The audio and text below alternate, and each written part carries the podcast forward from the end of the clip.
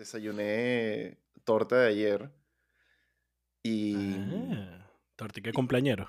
tortica de cumpleañero. Y déjame decirte algo. Después de la pizza fría, la torta del día anterior de tu cumpleaños es el mejor, el mejor desayuno que existe.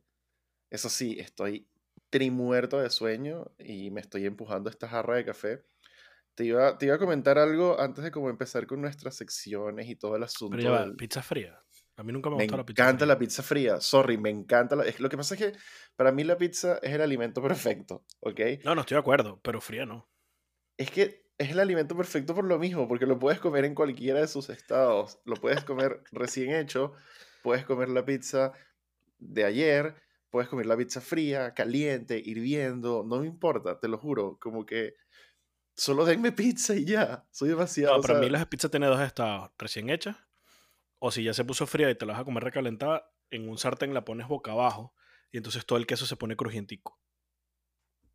Mira, en una situación normal yo te diría, wow, qué buena idea, pero estoy tan hecho papa. Para que entiendas lo hecho papa que estoy, em, tú y las personas que, que estén viendo esto en YouTube, en el mundo audiovisual, eh, van a notar que estoy utilizando la webcam de la computadora hoy. Porque a pesar que tengo la, la cámara aquí al, al lado, literal tengo la cámara aquí al lado, o sea, si estiro la mano alcanzo la cámara, me dio mucha flojera conectarla. Y es un cable USB que tengo que conectar, ¿ok? Es un solo cable. Y dije, no, yo estoy demasiado hecho papá para conectar esta computadora, esta, esta, esta cámara, no va a pasar. Y ahí está la cámara. y la dejé ahí. Entonces, bueno. Este. Entonces, en este momento, como estoy tan hecho sopa, tu idea de cómo calentar la pizza y darle la vuelta me parece demasiado esfuerzo. Entonces, no me parece una buena idea en este minuto. Para nada, me parece una terrible idea. Así que, si tenemos suerte, no me voy a quedar dormido a mitad de episodio, porque vaya que tengo sueño. Tengo mucho, mucho sueño. Tengo muchísimo sueño. Esperemos que el café haga efecto. Oh, no me lo he empezado ni siquiera a tomar, pero bueno. Te iba- te antes iba- de ¿sabes qué te iba- cortarte, Dime, dime. Creo que no se está grabando mi voz porque no veo que la, la ondita se mueva. No, yo sí veo una ondita moviéndose. ¿En la mía? Sí. Ah, vale, ok. Porque en la Y tuya si sí veo, no- pero en la mía no. Y si no, bueno, fallamos miserablemente hoy y listo, ¿qué tanto? Eh, Pero ah, bueno. sigue. Lo que te iba a decir para, para poder tomarme el café y mientras, mientras tú, tú- tú pensabas o, o decías algo, te iba a preguntar como... ¿Tú sientes? No sé si... Creo que tú, tú, tú viste el, episodio, el primer episodio completo. Sí. Ok. O sea, puedes decir que no, está bien. Puedes decir como que Eh, sabes lo que edité. O unas sea, partes. sí, sí, lo vi, pero no sé si me senté a verlo completo de punta a Ok. punta. O sea, sé que Bueno, te iba a preguntar como que de, de esa, de esa ocasión a esta, ¿tú aprendiste algo? No en el sentido de como contenido, sino en el sentido de como, wow, ahora podemos hacer esto mejor. O esto deberíamos hacerlo de esta forma mejor. Mm, Voy a tomar eso como un no. O sea, hay varias cosas que yo diría se pueden mejorar, pero así como aprender, no. Bueno, pero como que viste algo en el podcast y dijiste, wow, yo haría esto diferente porque creo que esto lo podemos hacer mejor de esta manera. No tiene que ser, no tienes que darme la respuesta exacta, puede ser un sí o un no. Creo que no. Bueno, yo sí. Yo sí vi varias cosas que era como, wow, esto lo podemos hacer mejor. Eh, una de esas cosas no la estoy haciendo ahora, que dije como que, claro, como si vamos a dividir eh, la pantalla en, en dos partes, en horizontal, puedo poner la cámara en vertical. Pero no conecté la cámara hoy, porque tengo sueño. Pero bueno, la otra cosa es que, claro, este, el episodio anterior salió el día anterior a cuando estamos grabando esto, o sea, salió ayer en tiempo de grabación. Entonces, cualquier feedback que me pueda dar la gente, técnicamente todavía no ha llegado porque todavía están viendo el episodio. Entonces, si en algún momento alguna persona escribe en el episodio, sea, me escriba por Instagram, me escriba en YouTube, como que, oye, mira, ¿sabes que deberían hacer esto mejor?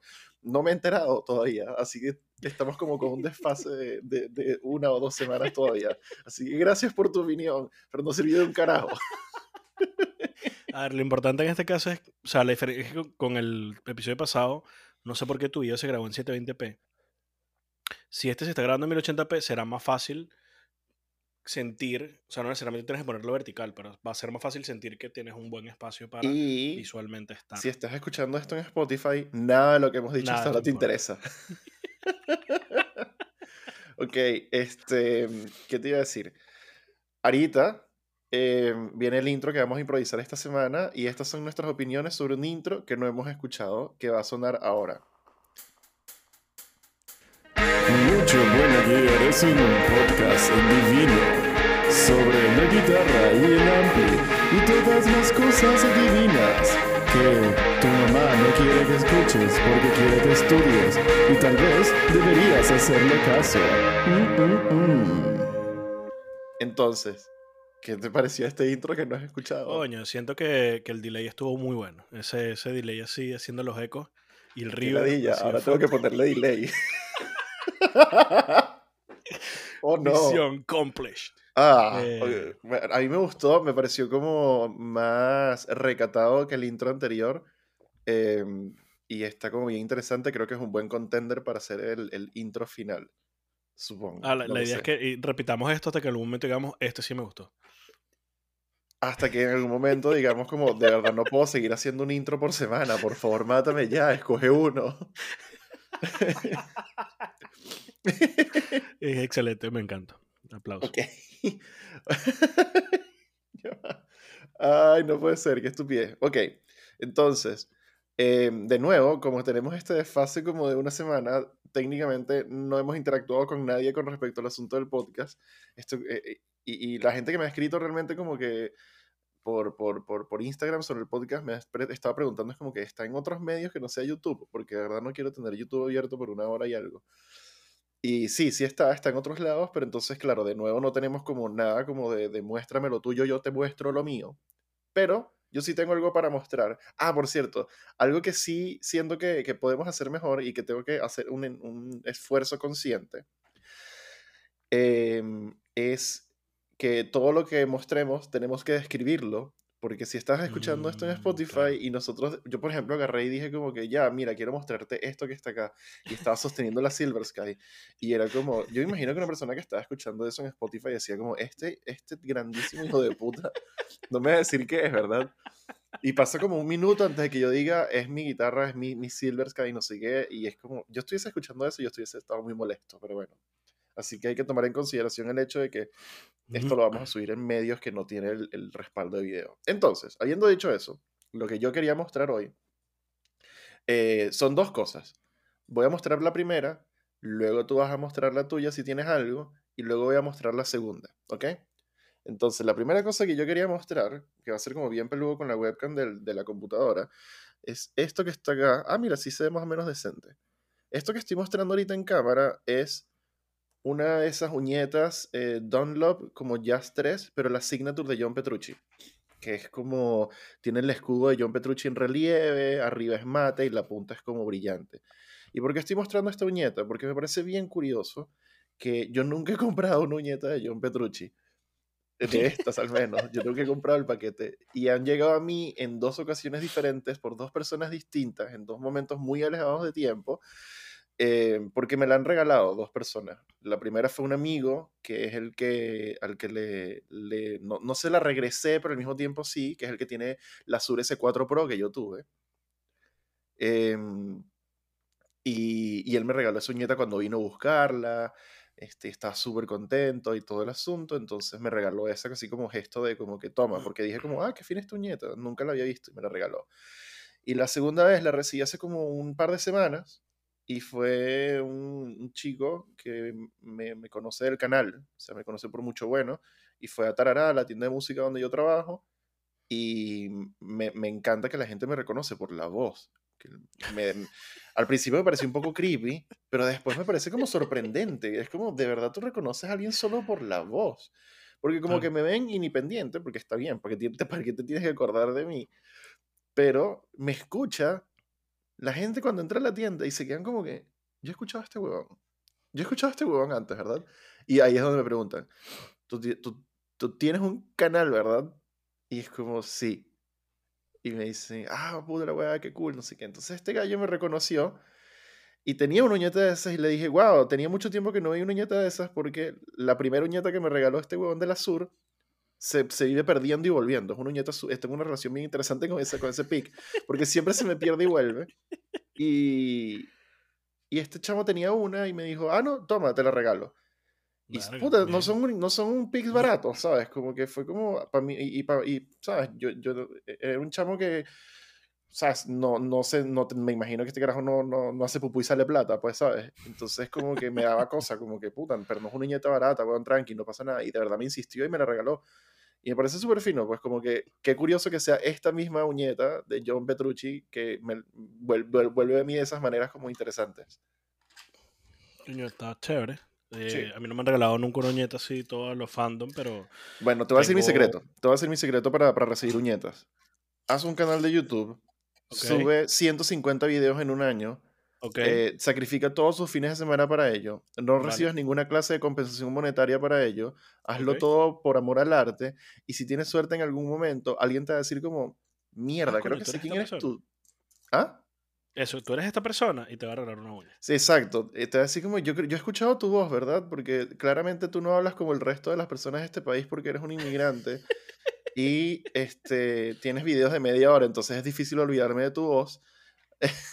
La tengo quemada en la 40 parte de atrás de la nuca ya, así que toma una uñeta, por favor, sal de mi cabeza. Está- voy a pensármelo. No te prometo nada. Lo voy a pensar. A. Estaba buscando porque en mi colección típico que tienes 45 mil millones de uñetas por ahí botadas. Ahí, por lo menos. O sea, bueno, tengo una que la verdad que disfruto mucho. Intento no usarla para no volver la mierda. A ver si se ve. Ahí está. Esa es la de, esa es la de James Hetfield. Esa es la White Fang, sí. Ernesto está mostrando, querido mundo del Spotify, en este momento, la uñeta de James Hetfield, la White No sé si Fang, lo logras ver tú ahí.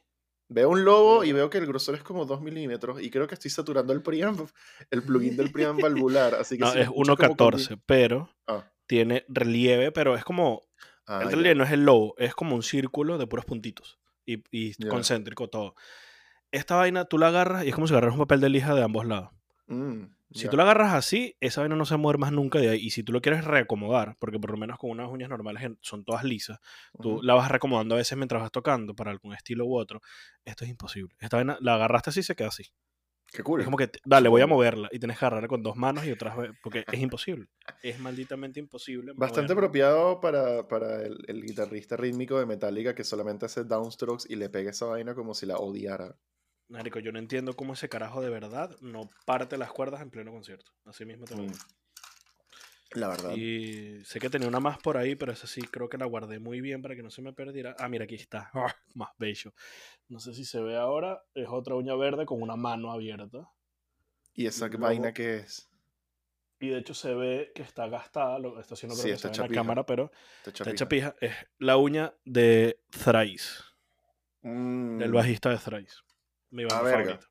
Qué cool.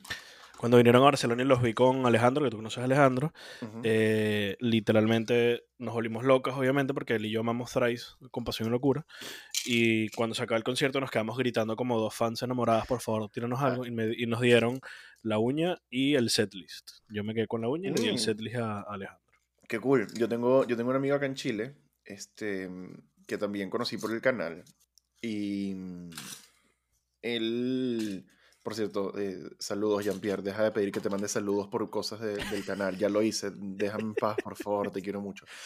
Eh, y él me estaba mostrando como que, ah, no, sí, que mis guitarras y no sé qué. Y él tiene una Danocaster, tiene un pocotón de guitarras ricas, tiene un pocotón de cosas súper Dano cool. Sí. Es ¿Qué es una es, Danocaster? es una marca super ultra boutique de guitarras super ultra ricas. Él fue Ok. el que pidió la primera Oilbird de Arutine que se hizo para acá, para Chile, la azul. Y en una de esas me dice como que la Music Man, la Music Man. Y yo, mierda, ¿qué Music Man tienes? Y me muestra una, una guitarra. Y me quedo así viendo como que, mierda, esa guitarra se parece a la guitarra del carajo de, de, de Thrice. Y no había terminado de decir eso. Y me dijo, es la Dustin Schuffer Signature. Dustin, Dustin Kensrue. Exacto, Fofo Signature. Y fue como, mierda, qué cool. Y creo que te- ahí te escribí, te dije, tengo un amigo que tiene esta guitarra y te, te vas a hacer pupo encima. Pero bueno, la me segunda cosa que yo quiero mostrar, la voy a mostrar después de las noticias porque me parece bastante apropiado para lo que vamos a hablar hoy. Entonces, tengo cinco noticias, las voy a leer yo porque ya abrí las pestañas, chúpalo. Que son las Ah. mismas que tienes tú porque son las que te mandé tú temprano. Ja, ja, ja. Así que yo las leo, tú comentas y luego comento yo y seguimos. ¿Ok? Ok. La primera noticia de cosas que ocurrieron interesantemente en esta semana, en nuestra sección de noticias, es mucho bueno ir. em, es la siguiente.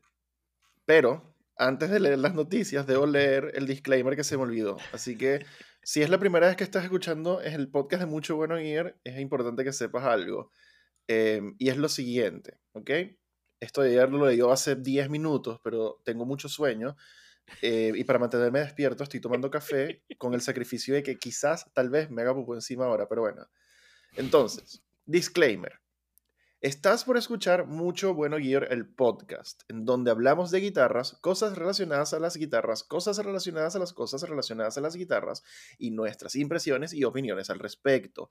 Ahora, como Mucho Bueno Gear, el podcast es un espacio de opinión, nosotros dos somos dos personas normales además, puede que no estés de acuerdo con alguna de las cosas que decimos. ¿Y sabes qué? Eso está bien, tranquilo. Cualquier error de fecha, nombre o factual es completamente posible porque nosotros no somos historiadores de esta vaina tampoco. Existe la posibilidad de que por el contexto cultural en el cual Ernesto y yo crecimos, tal vez se nos escape alguna expresión que pueda ser malinterpretada y que fuera de contexto parecer ofensiva. Y créeme, créeme, no queremos que eso sea así y hacemos todo el esfuerzo posible porque no ocurra, pero vaya que de verdad es muy, muy difícil sacarse de encima 25 años de costumbre. Esto requiere esfuerzos conscientes, sobrehumanos, especiales para mantener la raya. Créeme, estamos haciendo lo que podemos, pero vaya, es difícil, ¿ok? Entonces, en resumen, Honestamente, hablamos de guitarras porque nos gustan las guitarras, amamos el instrumento y el hobby, pero también somos seres humanos, así que por favor, de mí Sebastián como persona natural y no como mucho bueno guiar, te puedo decir honestamente, no me rompas las pelotas. Así que, oye, gracias por tu tiempo y bienvenido a Mucho Bueno Gear el podcast con un disclaimer que entra 10 minutos tarde, pero no importa y no lo pienso editar ni mover del lugar.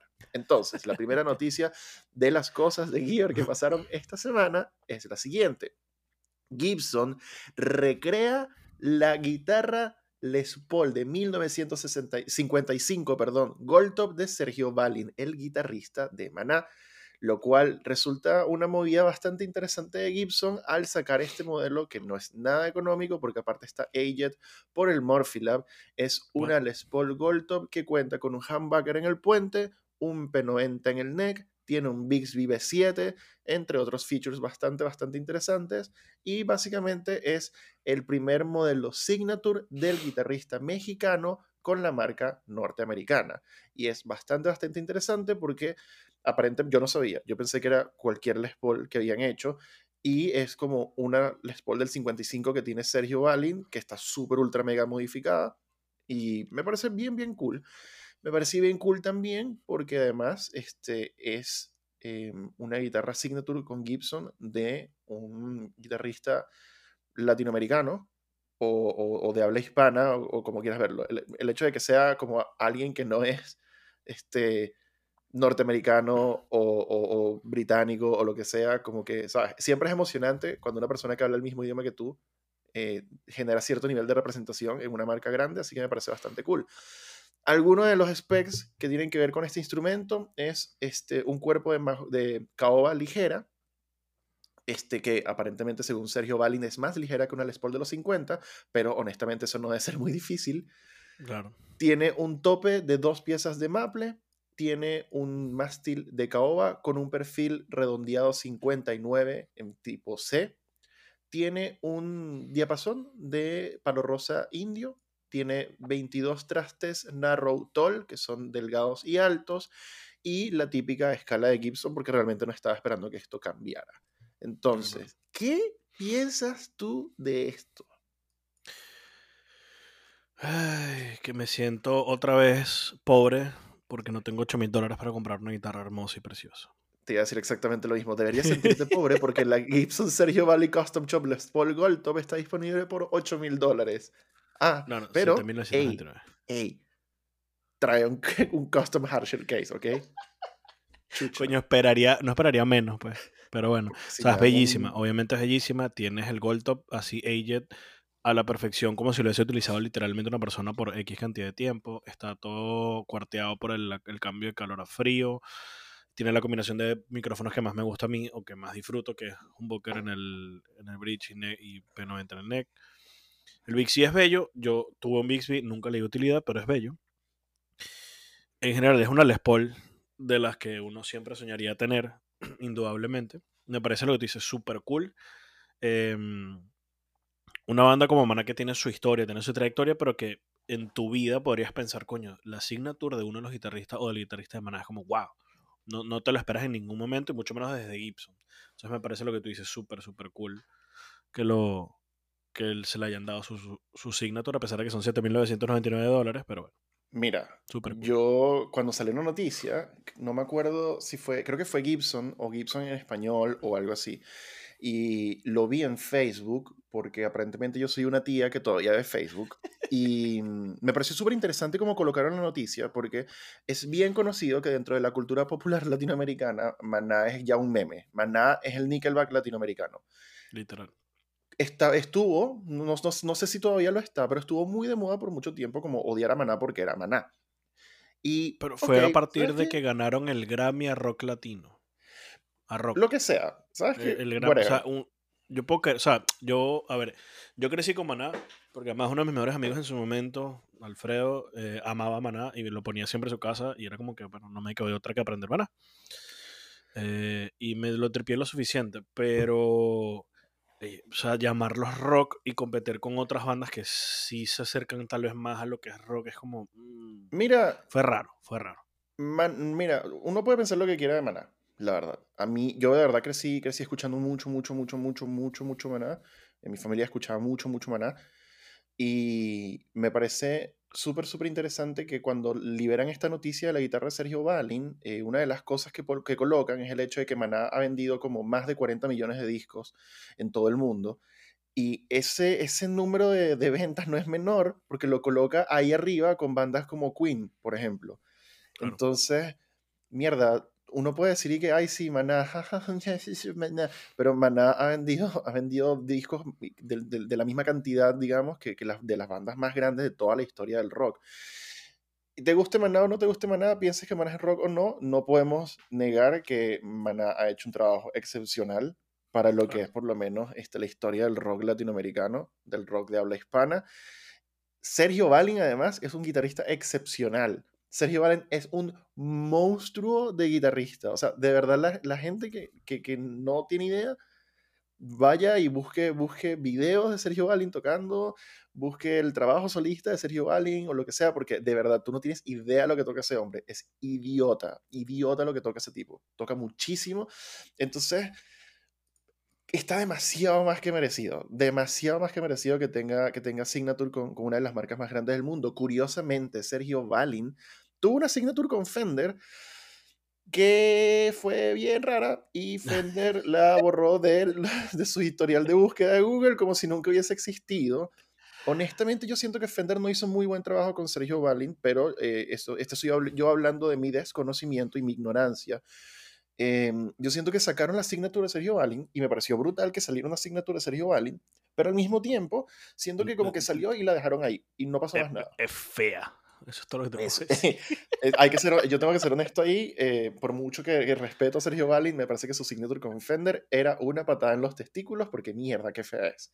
O era, Ah, porque no la no conocía, pero es fea. Sí, O sea, no lamento es mi tipo de guitarra. la vida, Sinceramente, si a lamento- ti te gusta, adelante, cómprala si la encuentras y que sea tu main guitarra, te lo aplaudo. Pero Lamento, opinión lamento haberte arruinado el, el- el resto de tus días al presentarte esa guitarra tan fea. Ojalá pudieras desverla, pero bueno, no va a quedar en la historia como, uno de- como una guitarra, eh, porque Fender ya hizo como que esto nunca pasó. Pero me pareció bien cool y me parece también bastante interesante la movida de Gibson de empezar a sacar como más cosas signature interesantes. Además, eh, también Aged por el Morphilab, y no es menor el trabajo que hace el Morphilab en añejar cosas y hacer relics impresionantes, así que Mira, digan lo que sea de, de- de Gibson y de Maná, pero a mí me parece tremenda movida, la verdad, el hecho de que exista este, este instrumento. No es comprable para una persona que hace un sueldo de persona trabajadora, pero muchas veces estas movidas así con guitarras ultra caras no tienen que ver con poner el acceso de todo el mundo. No, no, es no, un power move. no. es un power move y me parece súper cool además que, que Sergio Valin le den un instrumento tan cool y que no sea como que, bueno, te hicimos esta Epiphone y chao, pues. Claro. No, no, me parece excelentísimo, la verdad. Otra de las noticias, em, las, tengo en- las tengo desordenadas acá, pero voy a pasar a esta mejor. La Fender Mustang azul de Kurt Cobain que utilizó en Smells Like Teen Spirit va a ser subastada el próximo mes. El titular de esta noticia eh, lee que la, abro comillas, guitarra eléctrica que cambió la música y el mundo, cierro comillas, esta, se espera que recaude algo así como 800 mil dólares. La Mustang azul icónica, tocada por eh, el frontman de Nirvana, Kurt Cobain, en este, es una, de una de, si no la canción más grande de la banda y debatiblemente una de las canciones de, de rock y grunge más grandes de toda la historia de la música, eh, va a ser subastada. Es una eh, Fender Mustang, perdón, disculpe el silencio, de 1969, zurda en color Lake Placid Blue, que utiliza este Kurt Cobain en el video. Y bueno, o sea, 600, 800 mil dólares para esta guitarra. No es como un lanzamiento de nada nuevo, no es algo así, pero me parece que parte de la historia del gear y de la música eh, no puede en general ignorar un instrumento como tan, tan icónico. Tan relevante en el, en, el, mira, en lo que es la música, lo que es el mundo pop, lo que fue la revolución social en su momento para todos nosotros. O sea, llegó un momento en el que ese riff de, de Spirit es reconocible hasta gente que tal vez no es fanática de la música, porque hasta ese punto llegó. Sí, todo el mundo de nuestra generación ha escuchado al menos una vez Smells Like Teen Spirit y si te llamó la atención de alguna manera u otra, habrás visto el video y habrás visto por, por asociación, por osmosis, lo que tú quieras, esta guitarra.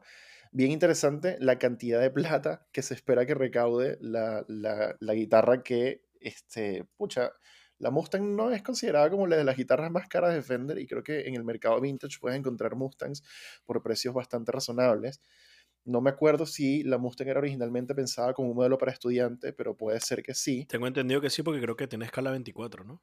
Sí, es como escala corta, es como bien sencillita, todo el asunto, pero es, mira, este es al final una de esas, de singularities que pasan eh, cuando una persona como, como Kurt este, toma un instrumento y lo hace suyo. Entonces, la, la Mustang por sí sola no es como gran vaina, pero la Mustang de Kurt es todo un evento. Y me parece bien cool. Entonces, qué fino. Lo que no, no me encanta la idea, honestamente, de cuando estas cosas, como tan importantes para la historia de la música, son como subastadas en vez de que se vayan a un museo y todo el asunto. Exacto. Pero eh, me imagino que caerán en manos de un coleccionista que tiene más que suficientes recursos para mantenerla en buen estado. Eh, yo no soy muy fan de tener las guitarras colgadas como colección, pero cuando se trata de la guitarra de Kurt creo que puedo hacer una excepción de por favor, tal vez no la hagas pija tocándola y déjala así. Yo la dejaría en un, museo. Sí, la verdad, yo preferiría honestamente que estuviera en un museo, pero yo no tengo 600 mil dólares para decidir esto, ni el destino de esta guitarra, así que voy a pasar a la siguiente noticia porque no hay mucho más que comentar acá, creo. Ok. Catalin Bread, la marca de pedales boutique hechos a mano en Oregon, lanza un nuevo pedal de overdrive que se llama el Tribute honestamente cuando vi este pedal inicialmente pensé que era un clon Centaur más, pero estaba bastante, bastante equivocado. El Tribute es un pedal bien, bien interesante que tiene en teoría, en teoría tiene tres controles, volumen, drive y tono. Sin embargo, lo que tiene que ver con la posibilidad de controlar el tono en este pedal está dividido en dos controles, en dos knobs diferentes. Uno es el control de tono para escoger el nivel del tono en menos o más 12 decibeles. Es un control activo. Adicionalmente, tienes otro control que es el control de frecuencia, que te da un rango, o sea, básicamente lo que haces es mover como la Q, el pic resonante, digamos, de, de ese control de tono.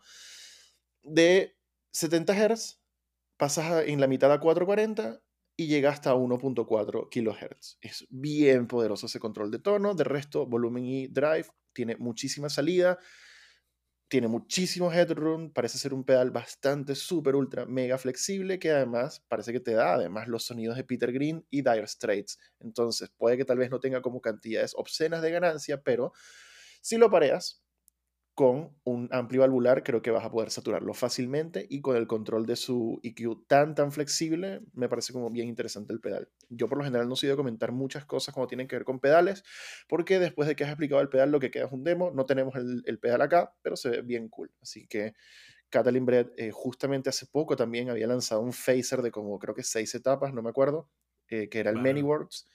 Eh, a mí personalmente me gusta mucho la marca, soy súper, súper, súper fan de Catalin Bread porque aparte tienen muy buenos drives, tienen muy buenos pedales en general. Catalin Bread hace el Belle Époque, que es una recreación ultra, super, mega fidedigna de un Ecoplex y te haces pupo encima como suena. Y además tienen una serie de, pedales que, se, ellos en, su categoría lo llaman Foundation Overdrive. Y es bien interesante porque te dan como sonidos como bien icónicos de equipos o artistas. Y aparte el Foundation Overdrive está pensado como para ser el centro de tu tono. Entonces tienes sonidos como el de Tommy Iommi, tienes sonidos de Led. Zeppelin, tienes el sonido de, por ejemplo, el Lampeg que utilizaba Josh Homme o ese tipo de sonidos al menos, y son tremendos. Así que Siempre que Catalin Bread haga algo, a mí me parece súper cool. El tribute va a tener un valor de calle aparentemente de 180 dólares y ya está disponible. No tengo mucho más que decir. Súper cool. Tendrás que probarlo y contarnos pues qué tal. La verdad. Y dos noticias más. Vamos a pasar por una de las que más me llamó la atención, que inclusive creo que la vi no mucho después de haber terminado de grabar el episodio anterior de este podcast, pero ya lo habíamos grabado, así que no pudimos comentar sobre esto.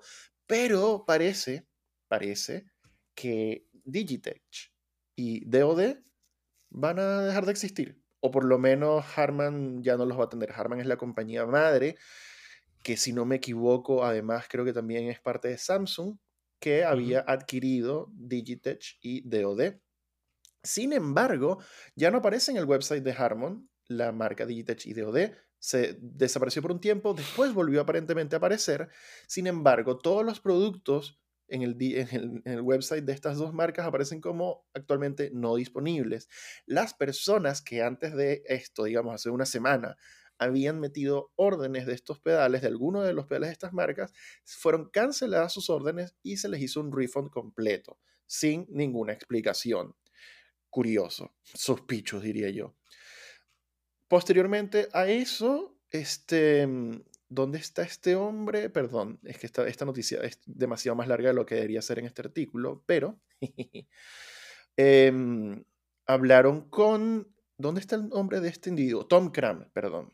Tom Cram eh, trabajó y, fue como lead designer, si no me equivoco, de, este, de este equipo de Digitech, de ODE y todo el asunto. Eh, él fue el que estuvo como a cargo de, de muchas de las grandes innovaciones que, y él hizo como product lead, developer o lead manager o lo que sea, y le escribieron, le escribieron bastante a él, aparentemente, y eh, hizo una declaración en su cuenta de Facebook personal donde decía, estoy recibiendo muchos mensajes privados con preguntas acerca de Digitech y DOD. Honestamente no sé qué está pasando, no he hablado con nadie de Samsung desde el 2018. Sin embargo, yo les diré de ustedes aquellos de ustedes que están como tratando de predecir una buena, una buena salida de todo esto, que necesitas sacarte todos esos pensamientos felices y rosas de tu cabecita. Así que el futuro de Digitech y de OD no sé, muy brillante parece. es una, ¿Crees que, que, estén, no sé, cancelando la marca, cerrándola? Mira, yo estaba hablando con, con, con Marcial de, de, esto así como cuando leí la noticia y me pareció bien raro porque las marcas no desaparecen así como así, de la nada. Claro. Es súper extraño eso. Y, y, por ejemplo, hemos tenido casos en donde marcas que han tenido como problemas financieros o por mala administración y demás han hecho públicas estos, estos asuntos y se ha hecho un trabajo de alguna u otra manera para que la marca no muera, como pasó N cantidad de veces con Gibson.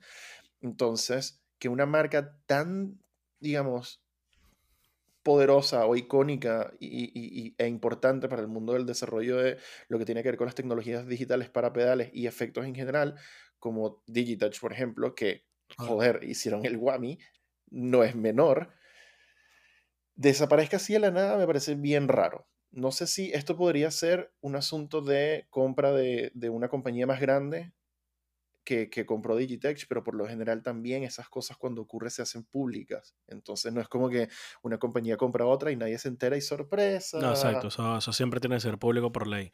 Pero o sea, lo que yo, lo, que yo creo es que pueden pasar dos cosas. O eh, que otra empresa lo va a terminar comprando, están hablando, están, no sé, ya cuando se haga la compra o ya se haga la oferta como tal, ya nos enteraremos, pero están no sé, me lo imagino por correitos escondidos viendo a ver si porque ya no les, no les interesa la marca o por cualquier razón. O le harán un rebranding a todo. Y por eso es que echaron todo para atrás para hacer el nuevo rebranding, como que el nuevo Digitec o el nuevo DOD, no sé. Es lo único, las únicas dos cosas que, que, me vienen a la cabeza en cuestión de este, de este movimiento. Pero que desaparezca Digitec, que desaparezca DOD, no, no lo veo realmente. Por lo que tú dices, o sea, es demasiado icónico. Antes de que digan, mira, me fue la bancarrota, cerramos Digitec, o jamás dice, mira, ya no quiero esta marca, que se joda. Antes de que pase eso, cualquier otra de Sí, las mo. 45 mil así, mira, te la compro yo, me da igual. Sí, también pensé lo del rebranding, pero y, me, me acordé un poco como de lo que pasó con, con Behringer y, y TC Electronics al final, cuando TC lo compra Behringer. Pero mira, eso, eso es así como rebrands y cosas de esas también como que tienden a ocurrir en, procesos en donde lo anuncias, anuncias bastante antes de tiempo, este, viene esto, vamos a hacer este rebrand, viene esta cosa, porque también lo haces como para manejar un poco la opinión pública, para generar expectativa, y, lo utilizas también como una oportunidad, como por ejemplo para hacerlo como un lanzamiento nuevo, de, de productos nuevos, así no sean productos nuevos, como pasó como, como por ejemplo con toda esta línea de pedales súper económicos de, de Electronics, que realmente son pedales Behringer, pero dentro de un case más resistente y, y bonito, pero igual siguen siendo súper económicos. Entonces, la verdad es que no tengo idea qué va a pasar con, con Digitech y DOD. Mm, Sería una enorme lástima, horrible, que desaparecieran de la faz de la Tierra de repente. No creo que sea el caso. Pienso lo mismo. Pienso que en el momento en que Digitech levante la bandera y diga, eh, nos estamos yendo a la octava mierda, va a salir una compañía a decir, hey, yo quiero esto porque el Wami todavía se sigue vendiendo. No sé en qué números y no, no hay reportes de venta públicos que yo haya visto que para decirte como, wow, se vende muy bien, pero hasta el sol de hoy yo sigo viendo gente que sale con cajitas de Wami por ahí y, y- y que buscan un Wami, que quieren un Wami, y si no es un Wami es un Ricochet, y si no es un Ricochet es otra cosa de estas marcas. Entonces, ahora, igual es, es bien interesante porque fíjate que mientras hablamos de Digitech, este, no mencionamos muchas otras cosas que sea el Wami, y eso también puede ser como un interesante indicador de perce- percepción de marca y de sus efectos, en donde yo no siento que hayan demasiadas cosas del catálogo de Digitech que yo haya visto por ahí andando, pero bueno, ahí veremos qué pasa en un futuro y cualquier cosa que, que vuelva a salir de esto estaremos reportando por este medio. Pero bueno, para cerrar la sección de, de noticias y como un interesante segue un poco hacia nuestro tema principal, de nuevo media hora en el episodio ya, muy breve esta noticia porque no hay mucho que decir, pero JHS Pedals lanza un nuevo pedal de su serie conocida como la serie 3. Es un pedal de 99 dólares y es un Tube Screamer. Porque, de bolas, ¿por qué no? Sin embargo, a diferencia de cualquier otro clon de Tube Screamer, este corresponde a una versión bastante accesible de un pedal que no estaba tan disponible para todo el mundo, que es el famoso JHS Mod del Tube Screamer que si en algún momento has visto de que va el Bonsai, el pedal bastante, bastante legendario de JHS que tiene nueve Tube Screamers adentro, una de esas modificaciones está ahí, que es el mod de JHS, que es una de las cosas que en su momento habrá hecho bastante ruido a la marca y lo habrá llevado a ser la marca que es ahora, que era su famoso mod de Tube Screamer. Tiene un poco más de salida, tiene un poco menos de medios, medios pronunciados, tiene un poquito más de bajos y balance en general de frecuencias, y en este caso ahora está disponible como un pedal de la serie 3, bien sencillo, control de volumen, tono y drive, un switch de más y menos y El 99 switch más y menos creo que lo que cambia es, según lo que entendí cuando vi el review, eh, si es eh, parallel clipping o... No, asymmetric clipping o symmetric clipping, ¿no? Brutal, brutal. Yo la verdad no he visto todavía el review porque yo soy de los que pensó como, ah, mira, otro Tube Screamer. Pero lo que me gusta de la serie 3 es que no son pedales caros, son pedales súper lindos dentro de su simpleza o simplicidad o lo que sea. No tengo nada que decir. El Tube Screamer, yo pensaba que era un poco más barato en general, como que decía, ay, pero 99 dólares no cuesta un Tube Screamer, pero por lo menos acá en Chile los Tube Screamers los empiezas a ver y que por 150 lucas de vez en cuando y me parece como, pero, pero es un Tube Screamer. Así que un pedal de, de 99 dólares no me parece mal, especialmente si es un, un Tube Screamer levemente diferente y modificado, porque honestamente nunca sobran los Tube Screamer y eso lo podemos ver por del siempre tiene un lugar en tu pedal. Para, para algo Sí. siempre tiene algún lugar. Sí, yo, yo inclusive uno de los pedales que yo más he recomendado en la tienda, este, siempre fue como el, el Earthquaker Devices Plumes, porque es un Tube Screamer súper, ultra, mega, recontra versátil, es un súper pedalazo y indiferentemente de que, de que vayamos a, a seguir vendiendo Plumes en la tienda o no, es un pedal que sigo pudiendo recomendar libremente porque de verdad me fascina lo versátil y longevo que es ese pedal, no solo por ser un tube screamer, que ya de por sí lo es, tipo versátil y longevo, sino por todas las otras cosas que te ofrece ese pedal. Pero en este caso el JHS me parece cool, la serie 3 siempre está como bien recibida y aparte que una marca de pedales boutique como es JHS ofrezca una unidad igual hecha allá en Estados Unidos, hecha a mano o como sea que ellos hacen sus pedales, por 99 dólares me parece como un logro para todos. Así que es algo que creo que todos, todos deberíamos celebrar cuando sale hardware de buena calidad y por precios relativamente accesibles. Creo que es algo que, indiferentemente sea un tube screamer más o no, todos deberíamos dar aplausitos de golf. Entonces. Agri, totalmente agri. Entonces, entrando al tema, 40 minutos después. Hablando de, hablando de JHS, eh, y lo que te dije que yo quería mostrar también, como, como segunda cosa que quería mostrar hoy, es esto que está acá.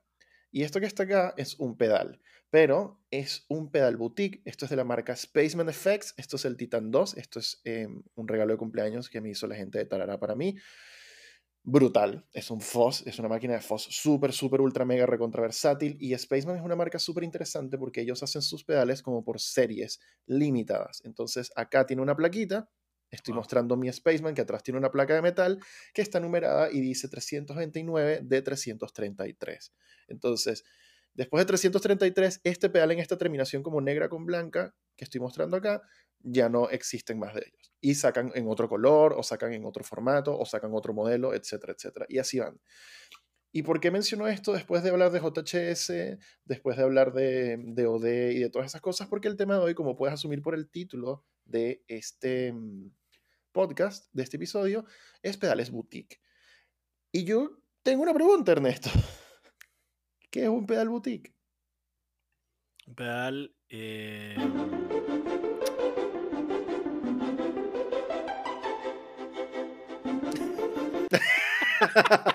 ok, perfecto. No, no, lo hice a propósito. Es un pedal, entiendo, por un lado que no es como hecho eh, en serie, en fábrica, ¿sabes? Tipo manufacturado en grandes y obscenas cantidades. Es un pedal probablemente hecho a mano que tienes eh, todo el detalle de las personas que lo están construyendo para que quede em, perfecto, digamos así, para que quede con todo el detalle de ojo posible, vivo y por haber. Probados incluso, cuidado, sino uno por uno para asegurarse que está perfecto. Y que claro, todo esto conlleva a un aumento de precio por la mano de obra que le estás dando, junto con tal vez incluso features muy específicos que pueda tener a diferencia de otros. De hecho, simplemente en más. Sí, yo, yo te hago estas preguntas así como antes de empezar a leer sobre el tema principal, porque, o sea, a mí lo que, lo que me gusta hacer eso es que eh, funcionas en este minuto como la representación de la persona promedio, por así decirlo, que no se ha estudiado todo este tema y como que te preguntan y como que sé, pero no sé si sé, pero sí sé, y eso está bien y me parece súper cool, porque exactamente esa eh, percepción mental o esa idea de lo que es un pedal boutique es lo que muchos de nosotros tenemos, inclusive la que yo tenía antes de empezar a leer sobre el tema. Curiosamente, si tú buscas boutique en Google, de acuerdo al diccionario Oxford o lo que sea, eh, boutique tiene dos significados uno es un establecimiento en el que se vende ropa de moda, generalmente de diseño exclusivo, y el segundo es un establecimiento en el que se vende cualquier tipo de producto selecto. Ponen como ejemplo una boutique de pan, algo que yo jamás había escuchado en mi vida, pero muchas gracias Google por la boutique de pan, aparentemente. Ahora quiero una boutique de pan. Wow. Pero, eh, de acuerdo, por ejemplo, a un post del blog de Andertons, que no es como la fuente periodística, no sé qué, pero me parece bien interesante, un pedal boutique, de acuerdo a ellos, es por ejemplo, un pedal premium que tiene un efecto único que puede ser hecho o que por lo general es hecho utilizando componentes de alta calidad. Por lo general tiene como un artwork o un arte como custom, eh, único para él, y tienden a asociarse también a pedales como altamente exclusivos con un número limitado o corto, chico, de número de, de pedales hechos anualmente. Entonces, básicamente e, e, el asunto del pedal boutique, ¿por qué quería hablar de esto? En este episodio, primero porque lo encuentro súper interesante y segundo porque siento que a medida que van pasando, que, han pasado los años, el concepto de pedal boutique igual está como un poco como, es raro. Está como medio tergiversado por un lado, medio confuso con otras marcas, en otros casos es como medio extraño. Y siento que con el pasar del tiempo el concepto de pedal boutique ha evolucionado básicamente cualquier pedal que no sea hecho por vos, Online Six, o TC Electronics o cosas de ese estilo. o. Ibanez, o Maxon, o cosas de ese, de ese asunto. Ajá. Entonces, eh, por ejemplo, porque claro, pensamos en, en pedales hechos a mano, como inclusive a algunos les gusta pensar que son punto a punto, este, en- por un equipo pequeño. Pero entonces, ¿qué pasa si un equipo pequeño, una marca, hace pedales a mano, pero ese pedal tiene componentes digitales o está hecho en un PCB? Por ejemplo, aquí tengo uno, uy, no, no lo encuentro, no sé dónde lo puse, soy el peor. Ajaja, aquí está, sorry. Ah, ajá. Estoy mostrando ahora en cámara para gente de Spotify mi Jackson Audio Present. Yo he abierto este pedal porque me da full curiosidad saber cómo es esta unidad por dentro y es un PCB tras PCB tras PCB tras co- microcomponentes y todo el asunto. Pero Jackson Audio no es como una marca super ultra mega recontra gigantesca, que yo sepa y puedo estar equivocado. Entonces, ¿es el Prism un pedal boutique? No sé. Yo tampoco. Claro. O sea, la línea, la línea ha sido blureando más que nada, creo yo, porque lo que originalmente pudo haberse llamado boutique, por ejemplo, si hablamos de amplificadores boutique, para saltar un tema rápido y fácil, digamos, para mi parecer mentalmente de ver, es porque un amplificador boutique normalmente va a ser una persona que lo va a hacer, va a ser, por ejemplo, lo que te dice, soldar todo punto a punto con un coñazo de vainas muy caras, tal vez incluso hechas a mano, como por ejemplo los transformadores, y luego simple y sencillamente eh, salen, no sé, cuatro al año, cinco al año, y ya. Pero claro, en pedales es relativamente más fácil hacerlo, puede ser que automatiza ciertos procesos, más no todos. Entonces caes en esa parte ambigua de que, bueno, hice el PCB, o sea, lo diseñé yo todo a mano, probé todo, pero entonces luego lo paso por una máquina, le agrego tres componentes yo a mano, pero todos los demás los agrego a la máquina, entonces empiezas a caer en esa línea gris de qué es boutique y qué no es boutique. Es súper curioso porque, por ejemplo, tengo acá también mi overdrive favorito de todo el universo. Es el Lightspeed de Greer. Estoy mostrando mi pedal favorito, eh, esta cosita que tenemos acá. Y es curioso porque yo hablaba con Nick Greer un par de mensajitos de Instagram y él me comentaba que son un negocio ultra mega recontra familiar en donde su papá inclusive es el que le hace los huecos a las cajitas. A ese nivel de ultra mega familiar. Entonces, em, pero este pedal, por ejemplo, eh, adentro creo que ahorita es un PCB. Entonces, si el papá de Nick Greer hace los huecos en la cajita en su garaje y su mamá es la que los pone en la cajita, pero esto es un PCB, esto es un pedal boutique. Es que eso, estamos, estamos en, en el área gris de que puede, pero no, pero sí, pero no. Entonces, Claro. ¿hasta qué punto es boutique y hasta qué punto no es boutique? Es súper, súper interesante. Y antes de continuar como haciendo esta, estas preguntas filosóficas acerca de temas que no van a cambiar el mundo de ninguna manera, encontré un artículo muy, muy interesante de Premier Guitar, en donde voy a seguir con mis malas mañas de pasarle por encima muy rápido, en donde hablan un Bien. poco acerca de cuándo los pedales boutique se volvieron algo. Y más que darte como un, porque de verdad lo busqué, busqué como que, ¿cuál habrá sido el primer pedal boutique? Pero entonces eso me hizo pensar un poco, por ejemplo, en la historia de los pedales.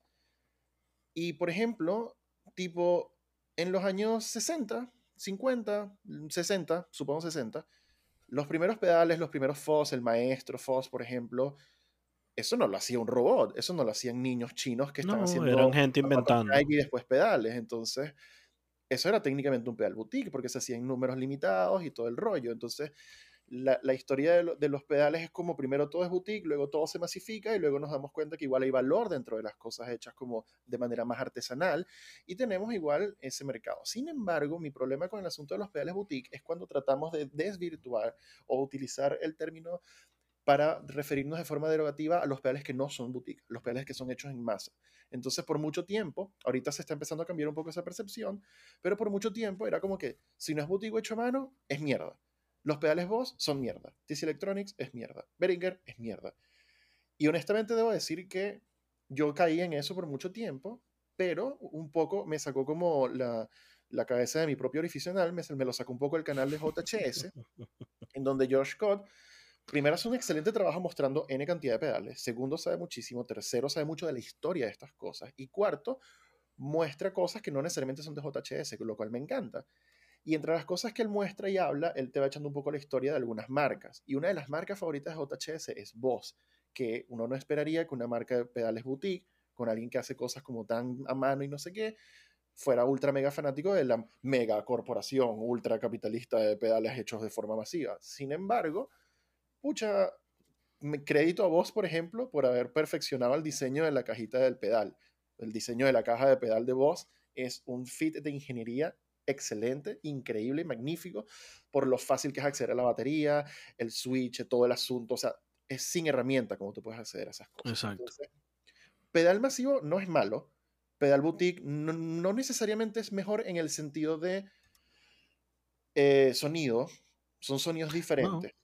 Pero. No, te lo pongo al revés. Pedal boutique no necesariamente tampoco tiene que ser bueno. Porque, por ejemplo, si yo hago un, un- un pedal a mano y pongo todos los componentes y hago yo todos los, los soldados punto a punto, tú probaste mi primer y único pedal que he hecho en mi vida. Y la vaina funcionaba a veces. Le tienes a veces meter un Claro. golpe para que funcionara y de repente sacaba un buen sonido y de repente ya no. O sea, Sí. va a depender de muchas cosas. Entonces, claro, cuando buscas un poco acerca de la historia de Pedal Boutique, no hay como un punto en la historia en donde es como que yo he creado el Pedal Boutique. Como te dije, es como bien extraño en donde primero todo es chiquito, luego se masifica y luego empezamos a encontrar valor en estas cosas. Pero, por ejemplo, algo que me parece bien, bien cool de toda la historia que, que está en este artículo de Premier Guitar, que espero que no se me olvide, como en el podcast anterior, poner los links en la descripción. Hablan, por ejemplo, un poco de cómo empezó este, Mike Piera de Analog Man, por ejemplo, y él habla de, entre muchas cosas, cómo, por ejemplo, para él fue súper importante lo que era como hacer, por ejemplo, artículos en revista y eh, cómo mo- eh, un error fue lo que empezó a generar un poco el interés sobre estas cosas en donde estoy parafraseando completamente porque este artículo es demasiado largo, pero básicamente él este, iba a sacar un artículo en una revista, creo que Guitar Player, si no me equivoco, y tenía un... Este puede que no sé ni siquiera Analog, Analog Man, puede que me esté equivocando, pero iba a sacar el artículo en una revista, la revista eh, tenía el, el diagrama, él quería hacer el diagrama y dibujarlo y todo el rollo, pero el departamento de arte de la revista le dijo, no, no, nosotros nos ocupamos. Y él dijo, pero si cometes un error va a estar todo mal y no va a funcionar. Y como era de esperarse, se cometió un error, salió mal la esquemática y lo que debió haber sido un cagazo monumental resultó súper interesante porque empezaron a recibir más de 300 cartas de gente que intentó hacer la weá que iban desde, oye, nunca había hecho un pedal en mi vida, lo intenté y no funciona, que hice mal, hasta Claro. gente que era de que soy el papá de los helados de la electrónica, tu esquemática es una mierda. Y en vez de recibir un putazo, lo que recibió fue como que, epa, hay bastante interés sobre este asunto. Mucho, mucho, mucho interés sobre este asunto. Entonces, ¿sabes qué? Deberíamos tal vez seguir haciendo estos artículos y todo este rollo. Actually, creo que ese sí, efectivamente no fue eh, Mike Piera, creo que fue Craig Anderson. Mike Piera realmente lo que empezó a hacer, entre muchas otras cosas, fue modificar pedales. Porque Ah, esto nos va a llevar un- a, una, a una subtemática bien interesante que vamos a tener que pasar un poco brevemente por tiempo, pero modificar pedales. Mike Pierre em- eh, está eh, radicado en Japón y él empieza a modificar tube screamers con partes japonesas. Y lo que para algunas personas es considerado como, mira, es una fina línea entre inspiración y plagio, a él le resultó bastante bien porque muchas personas empezaron a mandarle los pedales de ellos, tipo, toma mi 808, toma mi TC9, lo que sea, toma mi dinero, modifícalo y envíamelo de vuelta. Así como que, ah, ok. Y así fue como encontró el éxito él. Y después nace entonces Analog Man. Y Analog Man es una marca emblematiquísima de pedales ultra recontra boutique, en donde yo me inscribí en la lista de espera de, de Analog Man para un pedal que voy a recibir dentro de tres años. Tengo un año esperando, faltan tres todavía, ¿ok? Entonces, posterior a eso, por ejemplo, y, una de las cosas lindas de este, de este artículo es que tenemos también, por ejemplo, como muchas de, de estas, bueno, no sé si muchas, pero era otra época. Y esta, Claro. estas compañías de pedales boutique, estamos hablando del nacimiento del Internet, por ejemplo. Entonces se forman foros. Los foros son como el método de comunicación más popular en, en los inicios, entre comillas, inicios del Internet, en estos años en donde Facebook, Instagram y todas estas cosas no existían y no teníamos tan, tan, tan, tanta información disponible como ahora. Entonces se empiezan a hacer foros y es súper curioso porque, por un lado, cuenta este artículo que por, un, por, por una parte, había gente que lo que hacía era como compartir diagramas de pedales famosos y como que, ah, ok, qué fino, vamos a comentarlos, estudiarlos y modificarlos. Bien, pero nos empezamos a meter entonces en ese, en ese lugar raro en donde algunas marcas no querían que se compartieran sus diagramas de sus pedales y escribían a esta gente de los foros, a los, a los moderadores y todo el asunto, diciendo, por favor, no publiques mi diagrama, te lo imploro, yo le doy de comer a mi familia con esto y me vas a arruinar si publicas el diagrama. Claro. Entonces, como que a medida que se empiezan a censurar los diagramas en estos foros, salen otros foros donde también lo que hacen es tratar de poner toda la información disponible a todo el mundo, como creo que es Free Pedals o, o- o algo por el estilo se llama.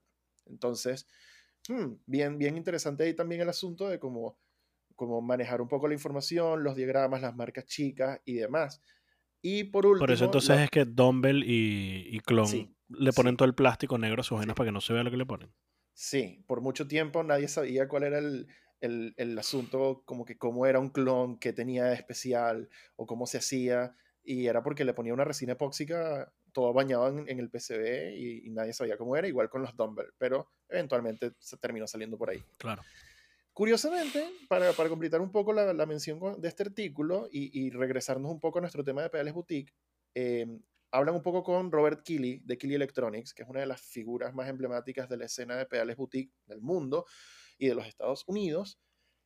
Y Robert Keeley, curiosamente, agarra y él empezó como enseñando eh, en un tech school, en una, en una escuela técnica, en una universidad privada pequeña, y él construyó un compresor.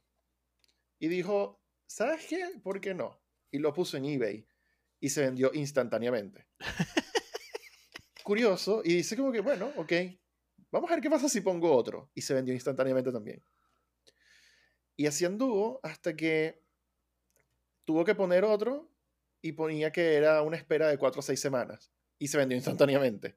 Y así se fueron pidiendo hasta que la lista creció de 6 a 8 y después de 10 a 12. Y así la gente le compraba y le compraba y le compraba pedales. Siempre, siempre, siempre, siempre ha habido un interés por tener algo único, hecho como artesanalmente, chico y que tú sientas que te brinda algo especial. Y esto lo vamos a comentar un poco más adelante. Pero Robert Keeley vendió millones, millones de pedales por eBay de esa forma y ahora Keeley es una de las marcas como Claro. más grandes de pedales boutique dentro de lo que cabe igual. Entonces es bien interesante cómo más o menos de alguna u otra manera por diferentes medios, gracias al internet, básicamente concluye este artículo un poco, eh, es que tenemos hoy día algunas de las marcas de pedales boutique y alguna eh, eh, y cómo va ocurriendo un poco esa escena en general. Ahora, ¿por qué un pedal boutique? Antes de entrar otra vez en la desambiguación de, de si sí o si no, un pedal boutique no necesariamente es mejor, no necesariamente va a ser peor tampoco. Lo que sí tiene es, el, es lo que te decía antes. Este es un hobby para muchos y para otros es una forma de vida y un trabajo. Pero para el resto, la gran mayoría de nosotros, esto es un hobby, pero es un hobby muy pasional. Es un hobby en donde nosotros le impartimos mucho de nuestras propias personalidades y emociones a estas cosas que tanto nos gustan. Y cuando vemos algo como esto, por ejemplo, que conecta con nosotros, sea por el sonido, por la construcción, dónde fue hecho, la, o la manera en que es hecho. A mí, por ejemplo, que tengo una plaquita atrás que me diga que es el 329 de 333 me fascina.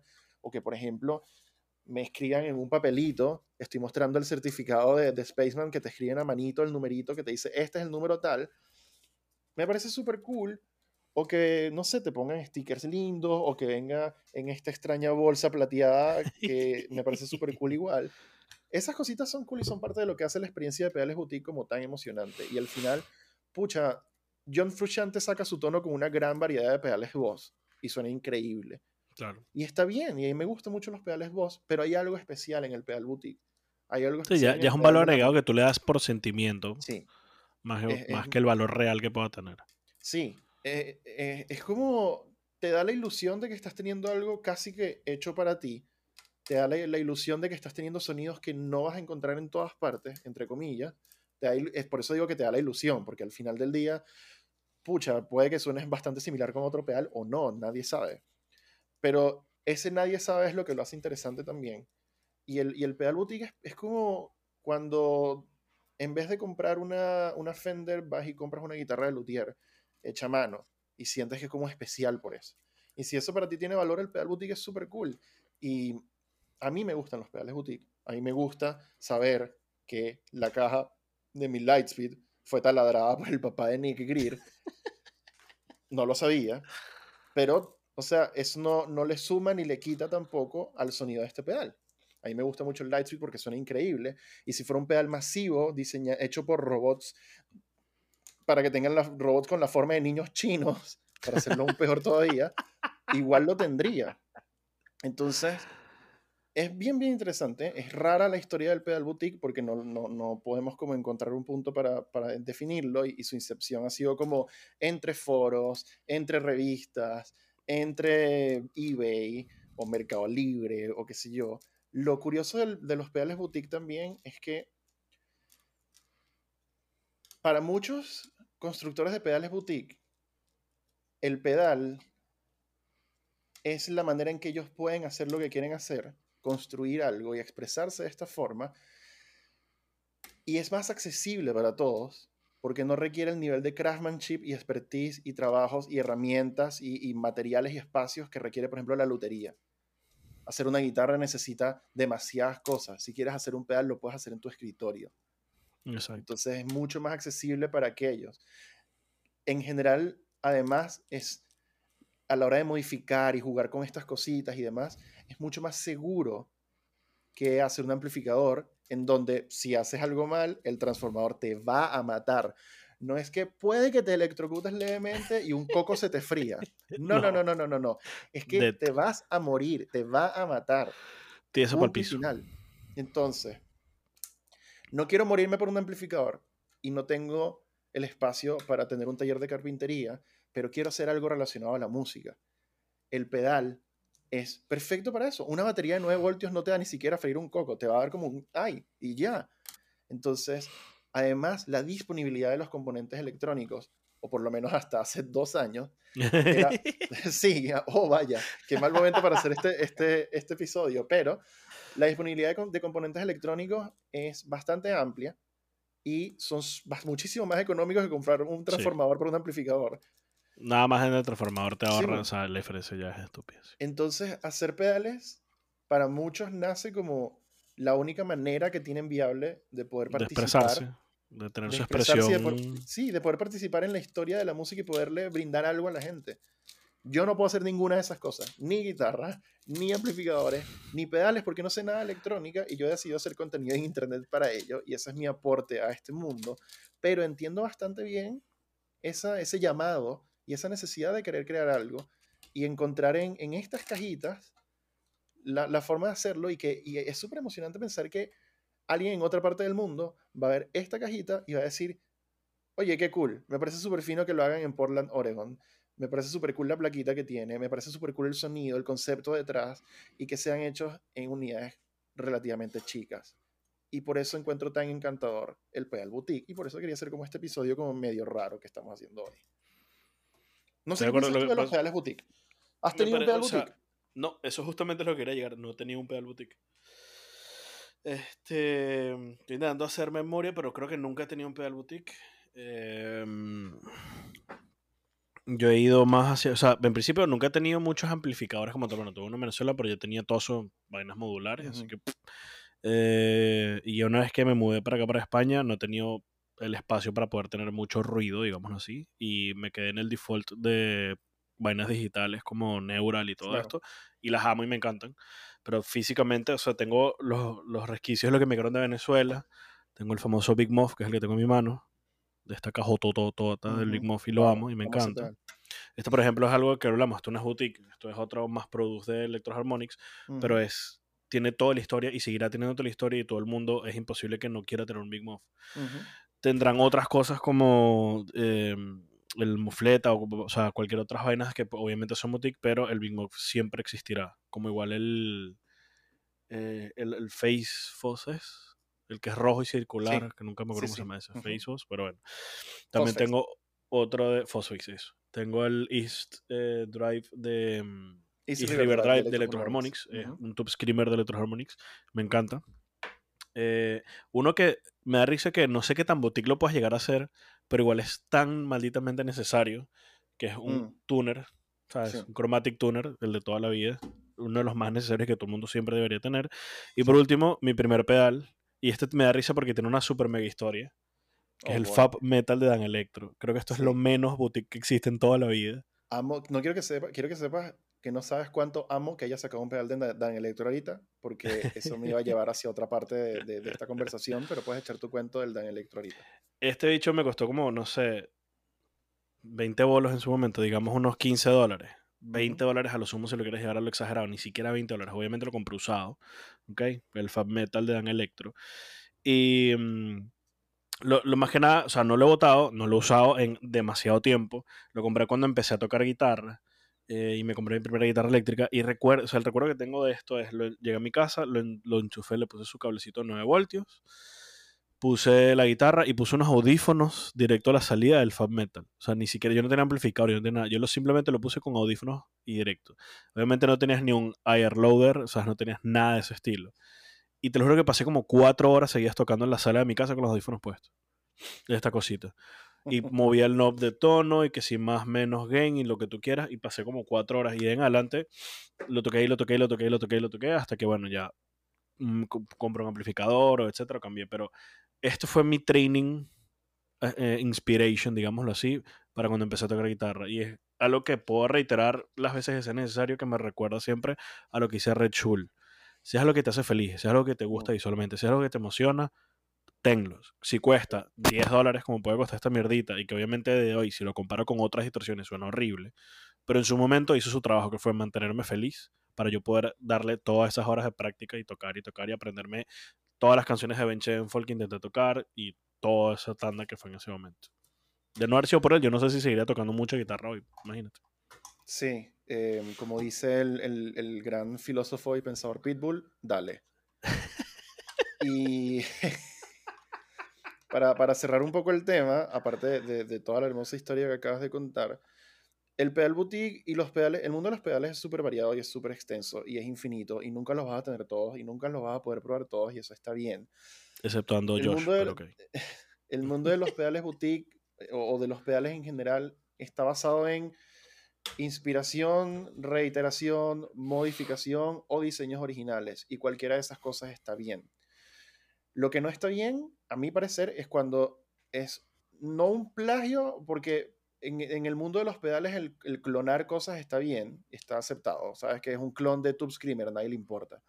Pero lo que está mal es hacer rebranding de las cosas. Y cuando agarras un, un pedal y le pones tu nombre diciendo que tú lo hiciste y no lo hiciste tú, eso es un problema. Y un caso bastante infame en la historia de los pedales, descubrí, yo no sabía, fue justamente con Dan Electro, en donde en algún momento ellos agarraron, tenía, tenía el artículo abierto por acá, pero me da demasiada pereza volverlo a encontrar.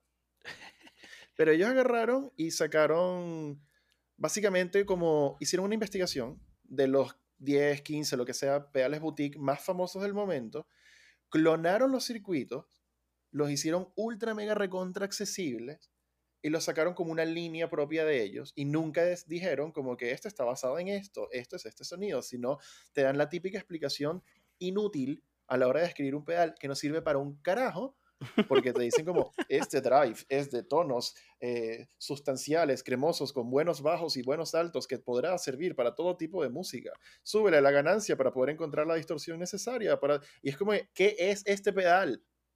Dime qué es este pedal, por favor. ¿Qué, qué debo esperar acá? ¿Qué es? Eh, Mierda, esta EcoPark hace lo mismo. Nosotros en, en, Tarará tenemos unos pedales EcoPark y yo quería hacer videos de esos pedales y tra trae un papelito que esperaba que me dijera qué mierda hacen sus controles y la weá era como, este pedal te va a llevar a nuevas texturas sónicas que nunca habías escuchado antes y vas a poder entonces encontrar en su control de tono un control bastante amplio y poderoso que podrá llevarte a nuevas texturas de tono que no coño de tu... ¿Qué es y qué hace?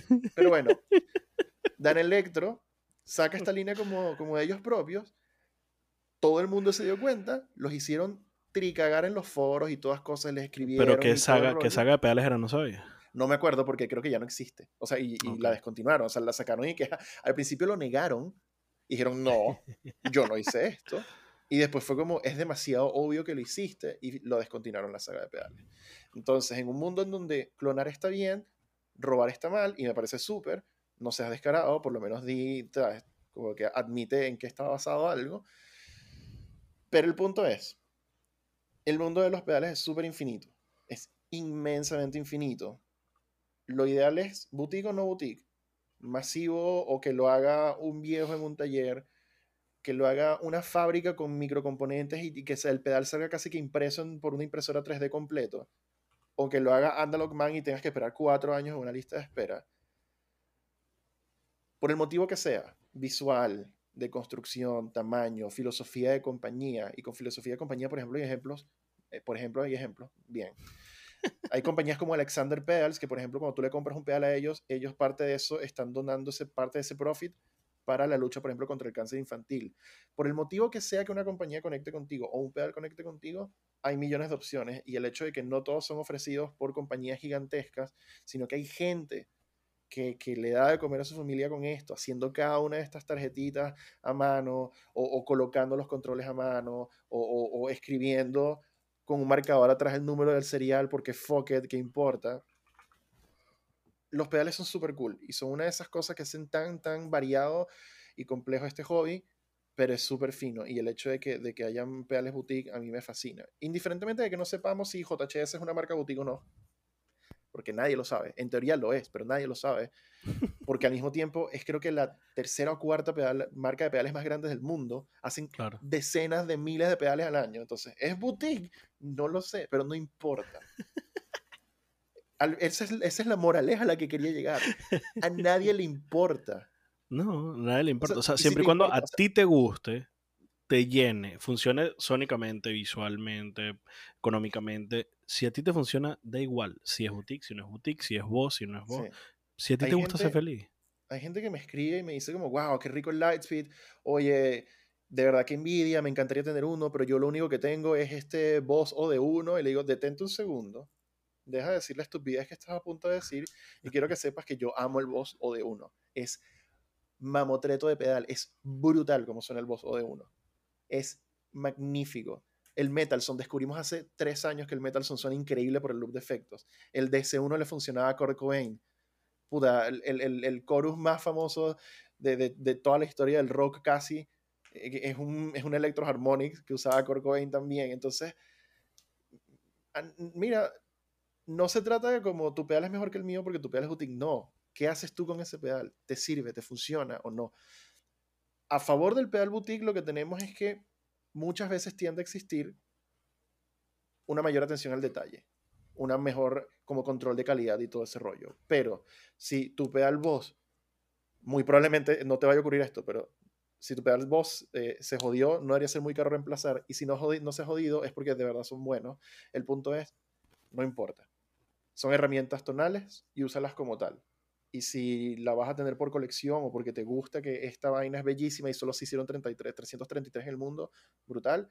Y si vas a tener un Boss de C1 comprado usado, úsalo. Fin. Esa es toda la moraleja del pedal boutique. Son ricos de tener, pero no te mates, la no te explotes la cabeza pensando, soy un pedazo de pobre asqueroso que nada más tiene un TC9. El TC9 es brutal. Deja la mariquera. Esa es toda la, la moraleja de este, de este asunto. Agri, no joda, agri. agri. Bien. Entonces, para cerrar nuestro episodio de hoy, te pregunto, ¿qué te tiene gaseado? ¿Qué te, qué te hizo gasearte esta semana? Coño, te envié algo. Justamente me estaba volviendo loco cuando lo vi. ¿Qué fue? ¿No te acuerdas? No. No me... Empieza tú. Estoy abriendo el Instagram por de todas las No, mierdas que te envío todos yo los días. Yo, yo te pregunté a ti porque a mí se me olvidó que me tenía gaseado a mí esta semana, pero está bien. Voy a decir que me, que me tiene gaseado. Em, hay, un, hay un pedal de Earthquaker Devices. Earthquaker Devices en teoría es una marca de pedales boutique, pero también es una marca gigantesca con un alcance mundial enorme.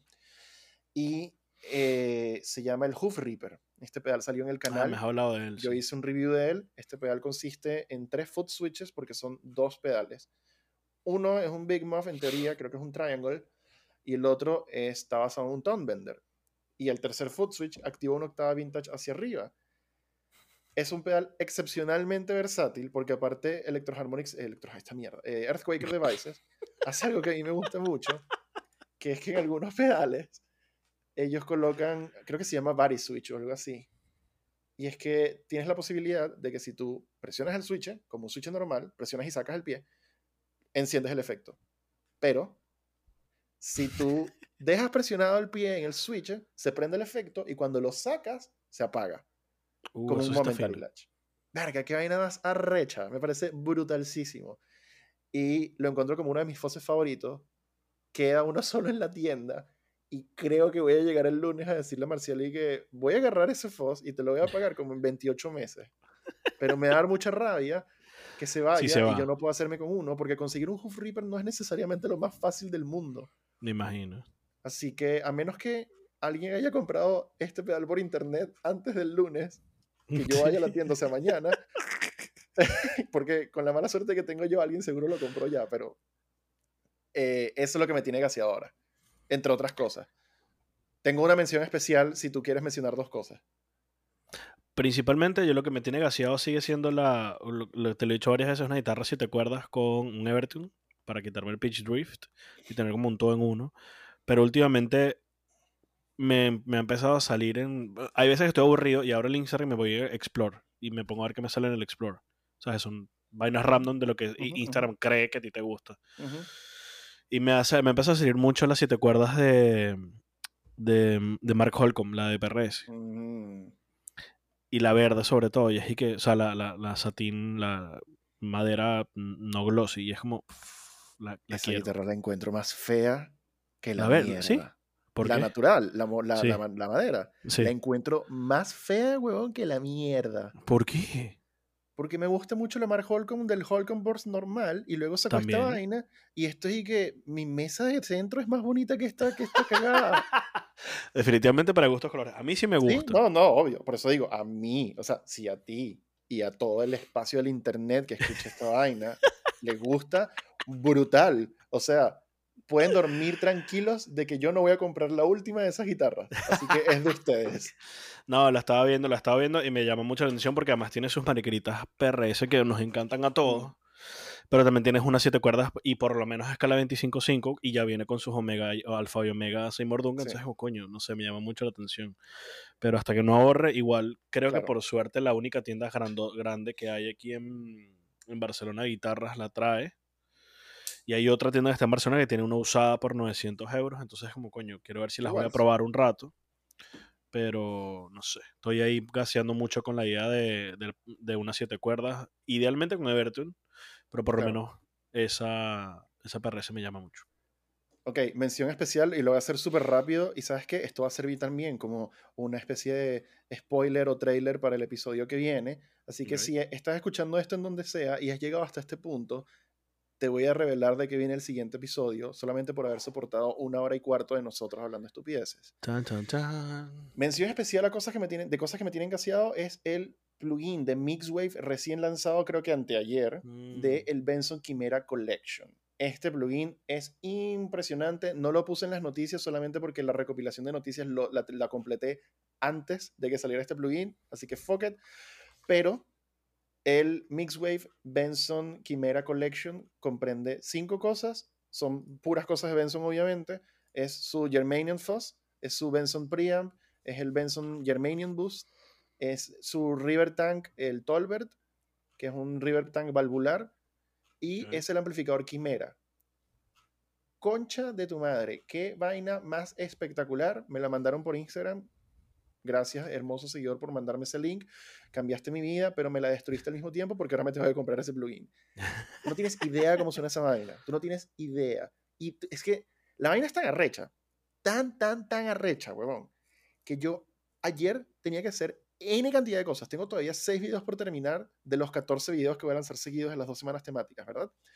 Y yo en vez de hacer cualquiera de esas huevadas para adelantar material, yo decidí, necesito grabar el video del Benson Quimera. Y grabé la, la primera mitad de ayer. Y hoy tengo que hacer los demos de esa vaina antes de mi sesión de D&D, o después, no lo sé, porque es tan arrecho que necesito sacar el video esta semana. Si te gusta The Black Keys, Black Pumas, aparentemente cualquier otra banda que haga lo mismo y empiece por Black, ese sonido como, como de, de guitarra como medio vintage con River Spring, ese, ese tipo de guitarras como de soul, inclusive funk, rock de garaje y esas cosas, hasta Stoner hace la weá. Este plugin es brutal. Brutal. No es barato, es brutal. Pero no es barato, pero es brutal. La interfaz de usuario se parece mucho a Neural DCP, lo que lo hace mejor todavía porque es la mejor interfaz de usuario de plugins hasta ahora. Es súper de fácil de acuerdo. usar, es brutalísimo. Tiene, en vez de tener el EQ de, de nueve bandas gráfico, tiene low pass y high pass filter en cada módulo. Entonces es Verga. brutal. No, de verdad es brutal. Es brutal, brutal, brutal. Brutal, brutal, brutal, brutal. Con eso concluyo este episodio, carajo. Muchísimas gracias por ver. Muchísimas gracias por tu tiempo. Anda a bajarte el plugin. Ernesto seguro se lo está bajando ahora mismo. Es medio fastidioso bajarse el demo porque tienes que llenar los datos de tu correo y te lo mandan un link al correo. Pero después de eso se activa igual que un el DCP. Esto es mucho bueno ir el podcast. Yo soy Sebastián, él es Ernesto, él está en Barcelona. Fin. Recuerda que hay gear para todos. Sean buenos los unos con los otros y nos vemos en el próximo episodio de esta vaina. Gracias por ver y gracias por tu tiempo. Chao, chao.